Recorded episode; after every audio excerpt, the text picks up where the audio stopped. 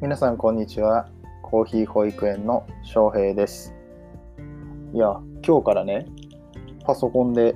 収録をしてみてるんですけどいや便利ですね。やっぱりパソコンがやっぱ使い慣れてますね。ユーザーインターフェースとして。うん、スマホ、若い子たちはスマホの世代なんでしょうか？なんかスマホで何でもかんでもやってるようなイメージなんですけれども、僕はやっぱり断然パソコンの方が使いやすくて、うん、今後はちょっとパソコンで収録していこうかなと思ってます。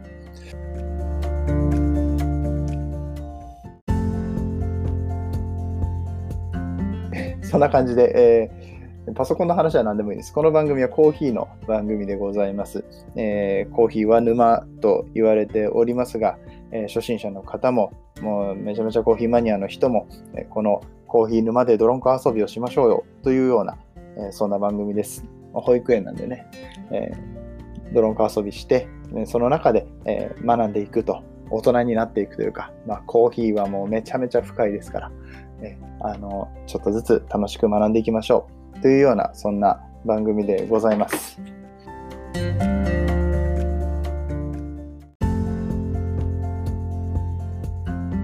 えー、ノートでとっても良い記事があったので、えー、紹介させていただければと思います。宮崎優さんという方がルワンダのコーヒーについて徹底解説してくださっています。リンクを、え、説明欄のところに貼っておきますので、え、そちらから、え、詳しくは見ていただければと思うんですけれども、えルワンダという国ご存知でしょうか？えーと、位置的には、えーと、エチオピアの近くになるんですが、えアフリカでいうとこう真ん中からちょっと東にずれたあたりですね。えー、と赤道の下あたりになるんで、えーそうですね。エチオピアが赤道の上あたりですよね。うん、で、上、ま、ちょうどかぶってるのかな？ちょっとごめんなさい、曖昧なんですけれども、ルワンダはそのちょっと下あたりですね。えっ、ー、と、すぐ近くにコンゴとか、あとブルンジとか、ね、その辺の国があったと思います。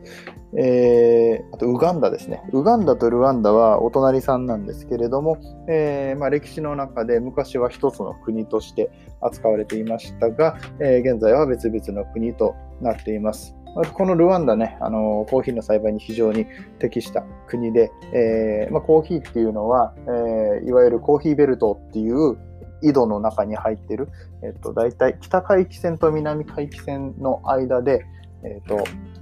えっと、北緯何度だったかな？北緯南緯が、えっと、25度よりももうちょっと狭いところですね、のあたりの、まあ、暑い気候であることと、えー、っと、あと標高が高いこと、日照が、えー、ある程度あって、だけど、あの、あんまり強い光に弱いので、周りに他の木とかも生えてて、で、かつ、えー、山なんで標高の高いところなんだけども保水力があると、えー、水がしっかり貯められると、まあ、そのいろいろな条件があるんですけど、ルワンダは非常に栽培に適した土地だそうです。えー、で、あの、実際僕もルワンダのコーヒー大好きで、あの美味しいんですよ。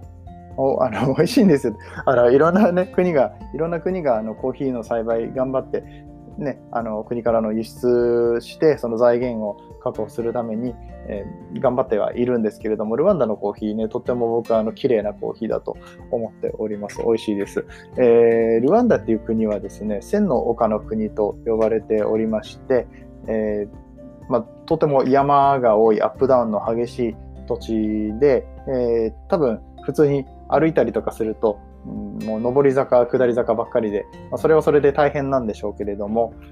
見た目がとても良いというか、僕は行ったことはありませんが、写真で見るルワンダっていうのはもうすごい緑豊かで、こう山々に囲まれていて、山というか丘というか、うん、なんか見渡、見晴らしがすごくいいんですよ。でその感じがもうすごく好きで、でかつコーヒーも美味しいと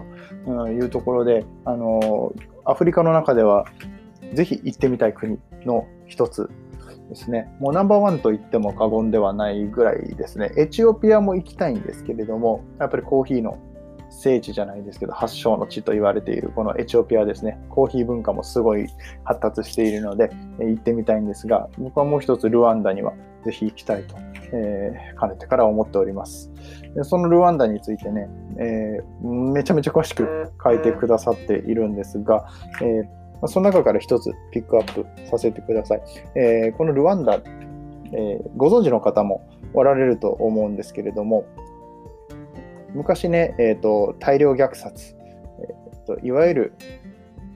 えっ、ー、と、何でしたっけ？ここまで来て忘れるっていうね、うん、一発撮りのこのあるある、まあ、この僕なんでしょう、プレッシャーに弱いのかな、うん、あのジェノサイドですね、えー、コーヒーと、えー、コーヒーだけじゃなくてねあのコーヒー、コーヒーでも有名なんですけれども、おそらく一番有名なのはこの、えー、ジェノサイド、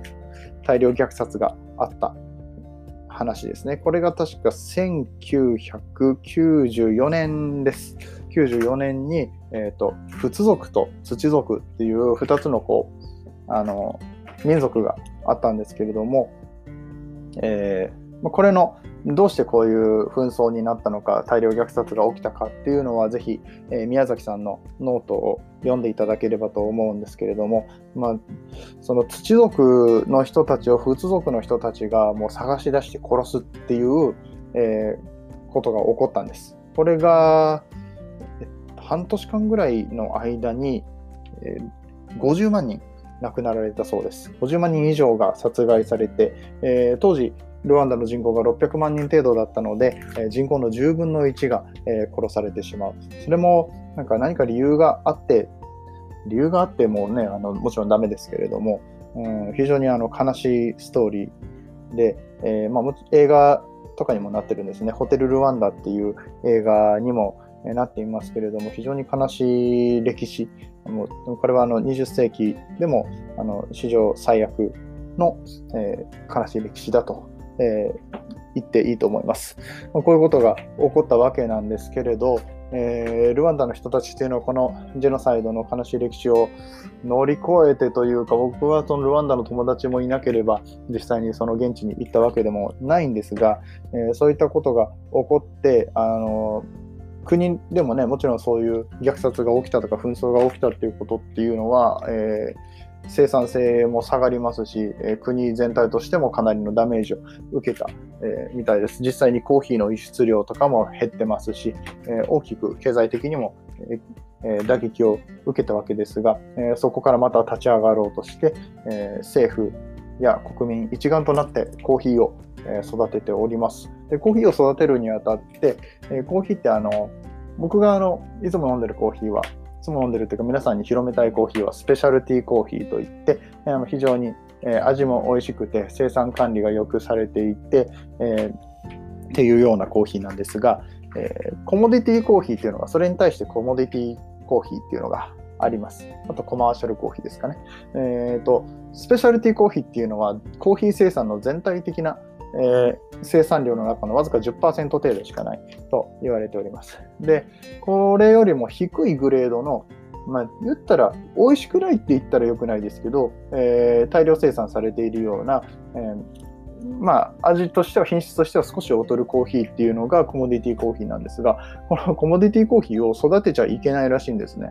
ルワンダっていうのはこれを育てると、えっ、ー、と、アウトっていうのが、えー、法律で決まっています。でだけれどもそのスペシャルティーコーヒーで品質の高いコーヒーを、えーと、量そうコモディティコーヒーっていうのは量がたくさん作れるんですよ。品質管理とかが機械とかでできるんで。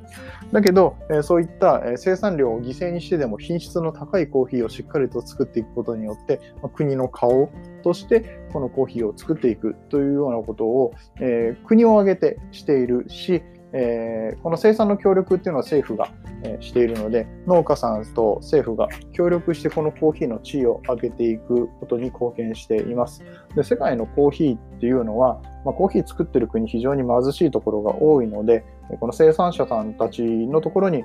還元していく地生活をクオリティを上げていくためには我々が、えーと、いいコーヒーを高い値段で買うという必要が出てくるわけですね。うん、その上でこのえルワンダみたいなモデルっていうのは非常に役立ちますし、えー、これでかつ美味しいコーヒーがこんなにあるんだっていうこと、えー、コーヒーってこんなに美味しいんだ、甘いんだとか、ただの苦いだけの飲み物じゃないんだっていうことを皆さんに知っていただくためにも、えー、ルワンダっていうのは世界的にすごく頑張って貢献している国ではないかなと思っております。え今日はそんな美しいコーヒーを作る、えルワンダについてご紹介させていただきました。ルワンダのコーヒー事情については、宮崎優さんのノートで、えー、徹底的に解説されていますので、えー、リンクの方から飛んでぜひご覧になってみてください。ではまた。バイバイ。